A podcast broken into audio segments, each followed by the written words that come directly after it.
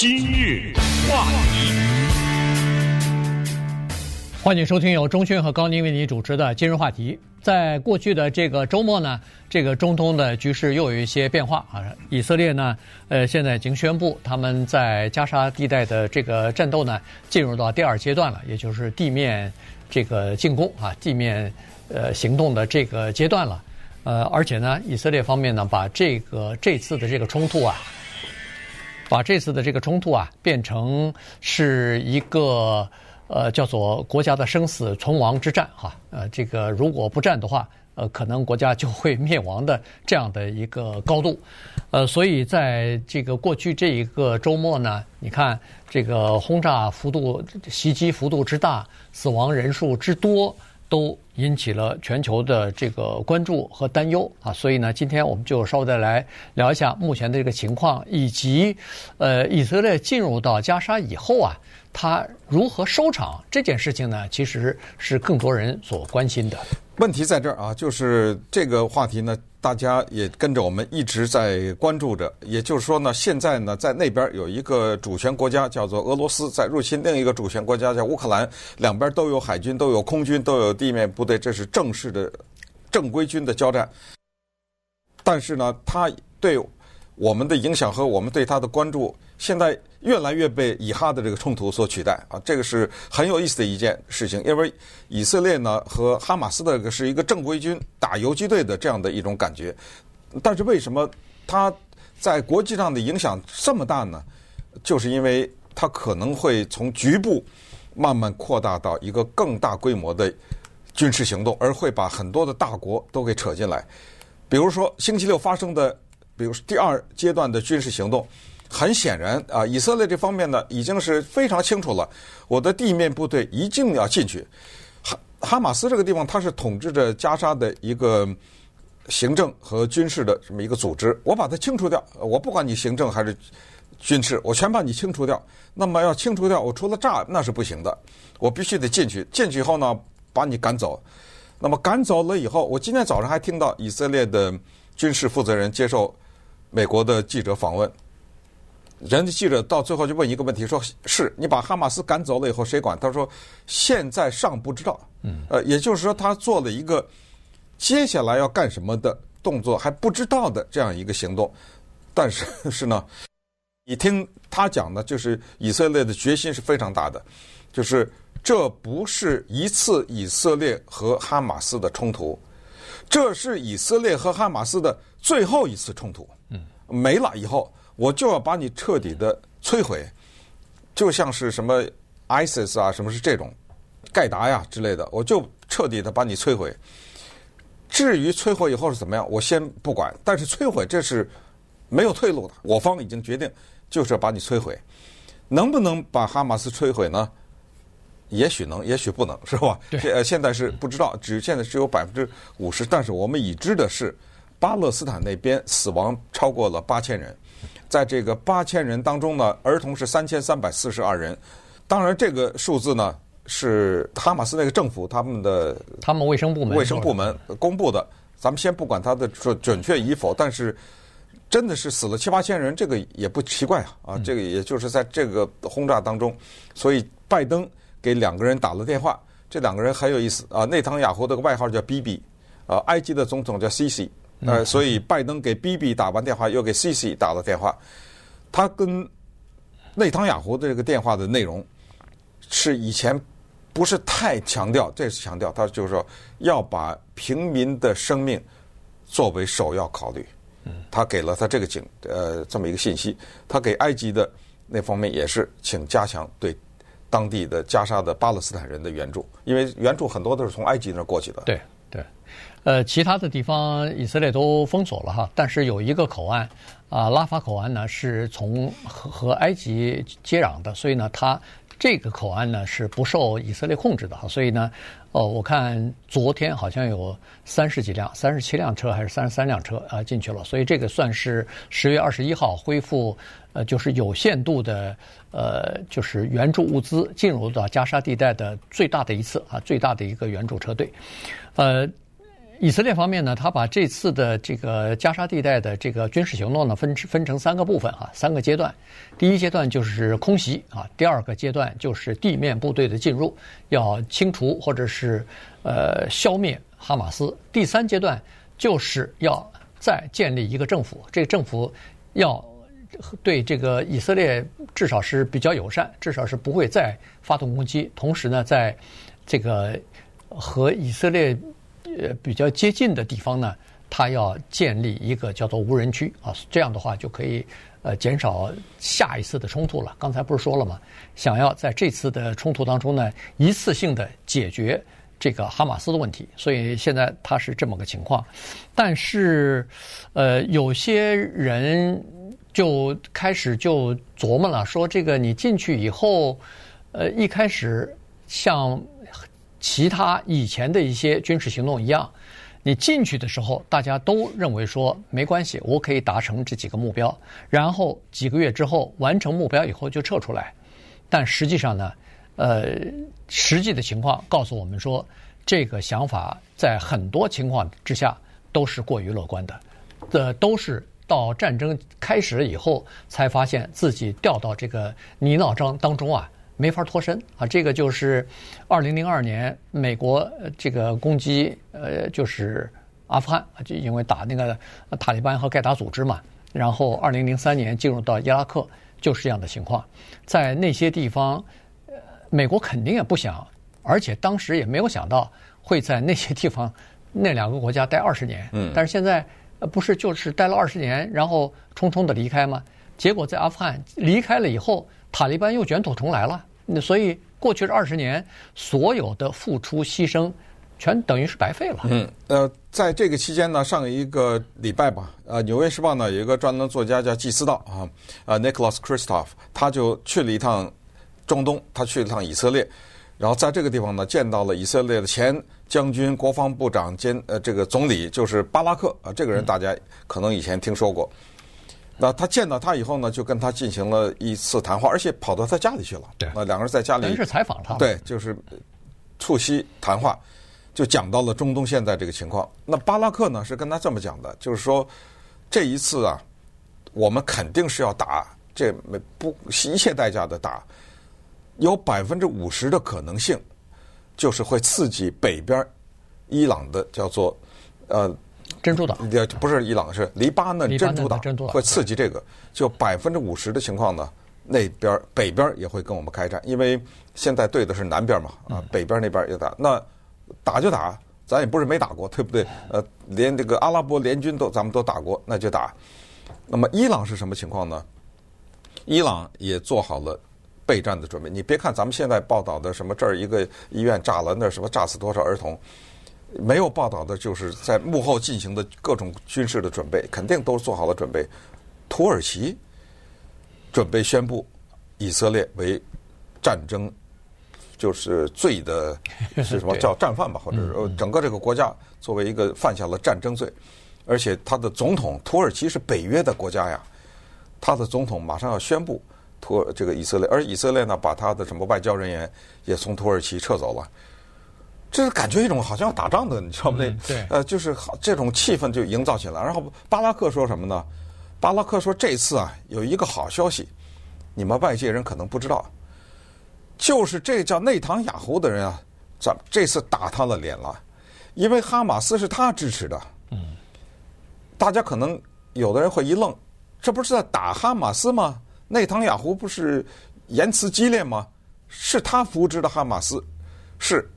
呃，这谁说？这巴拉克说的呀，呃，对不对？呃，我们他说我们以色列人心里都清楚，是以内塔尼亚胡这间接的或者直接的扶持了哈马斯，他让卡塔尔把那十亿美元送进去，十亿美元说是人道救助，但是有一些被哈马斯用来了，呃，发展他的军事。那么内塔尼亚胡作为一个犹太人，作为一个以色列的总理，他为什么要扶持哈马斯呢？这个就是一个非常简单的。思维叫做打哈马斯牌抗，叫做巴勒斯坦国，就是那个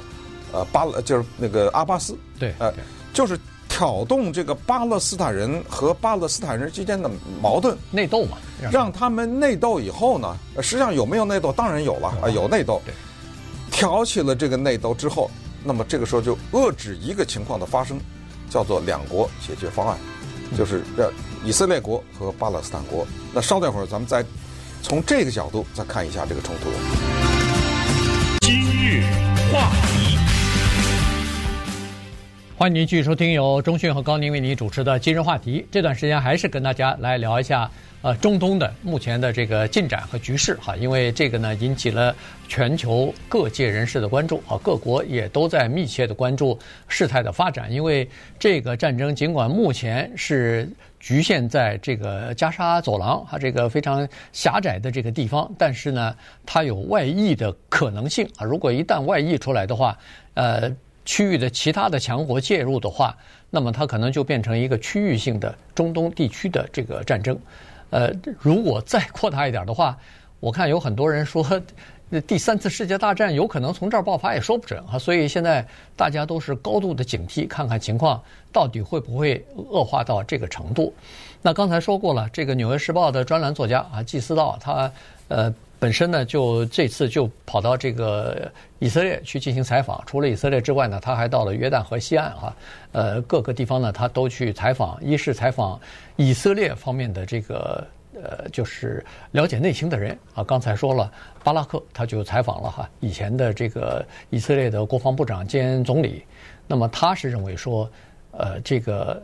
伊拉克派呃不是这个以色列派地面部队进入到加沙来这个清除或者说是消灭哈马斯是势在必行，而且是唯一的可能性。如果光靠空袭呀，光靠轰炸呀。没有办法消灭哈马斯啊，因为哈马斯躲在那个他那个像蜘蛛网一般的密密麻麻的这个地道里头呢，所以你如果光靠空袭的话是不行的。尽管把上面的这个据点或者是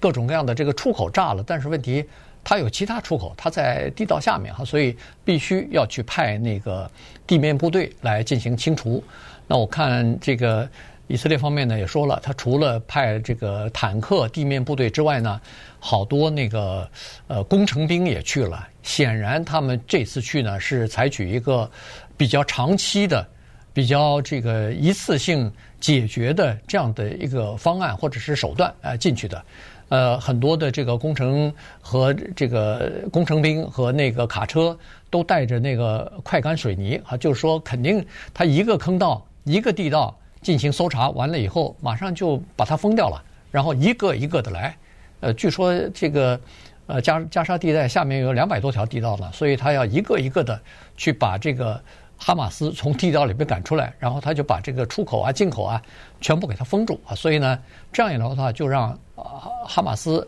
没有什么藏身的地方。呃，他现在就要做这个事情，但除此之外呢，他还对这个加沙进行了轰炸。这个事情呢，在全球啊引起了一些关注，尤其最近这一段时间，刚才说过了，呃，这个在加沙地带不是有八千人死亡，大部分都是这个平民嘛，所以这个事情呢，呃，使得全球的这个舆论啊，逐渐的导向开始对这个加沙的平民，甚至包括哈马斯有一些同情了。呃，因为联合国已经公布，就他们的工作人员。截止到这个周末的时候，已经死了五十三个了。这联合国这个不会撒谎了啊！如果哈马斯的卫生部的数字我们不知道真假的话，那他他这个五十三个人已经是被以色列给炸死了。同时呢，有二十名世界各地的记者死在这个地方，这些记者真的不得了啊！啊，这个是战地记者，就是他们在那儿才能把这些情况发回到世界各个国家去。而且我们也可以想象，呃，这些记者很多都都是西方国家